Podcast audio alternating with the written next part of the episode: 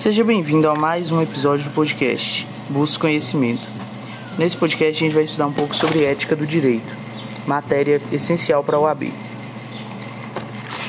Para começar, a gente vai falar aqui sobre a legislação, que existe mais de uma, em que teremos o Estatuto da OAB da Advocacia, teremos a Lei Geral e é muito importante compreender que desde a colonização do Brasil temos é, não exatamente advogados, mas representantes jurídicos naquela época, juízes de paz, pessoas que estabeleciam ali uma ordem jurídica.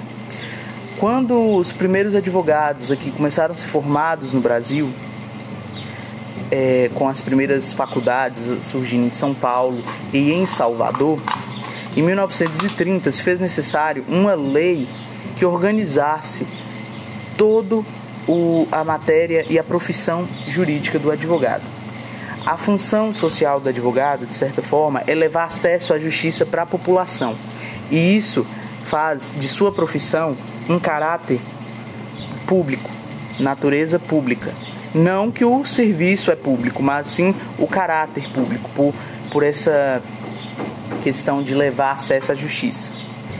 Uh, a gente vai introduzir aqui é, uma questão que se trata de quando não precisaremos de advogado.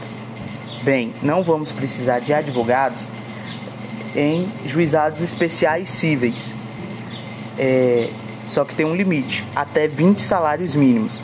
Lembrando que juizado especial é até 40 salários mínimos. Todavia, você só precisa de um advogado quando a sua causa ultrapassar 20 salários mínimos.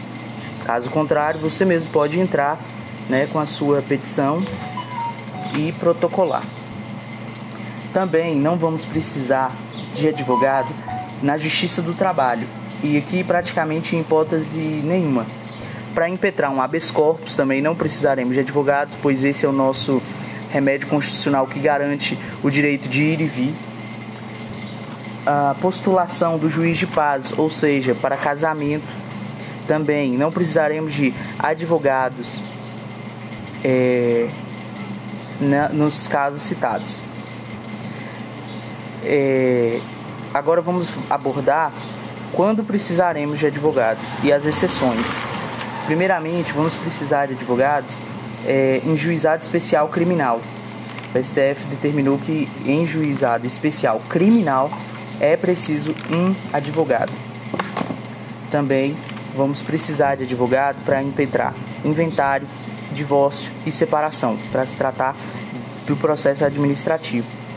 Essas são as exceções. Todavia, no processo administrativo, o STF decidiu que não, em regra, não precisaremos de advogados. Uh, a respeito de contratos de pessoas jurídicas, teoricamente, vamos precisar sim de advogados, salvo quando se trata de microempresa e de pequenas empresas, né? Não vamos precisar. Ademais, é importante ressalvar que consultoria, assessoria e direção jurídica só podem ser exercidas pelo advogado. E o estagiário terá que ter acompanhamento do advogado. A questão do estagiário estar mais expressa no artigo 9 do Estatuto.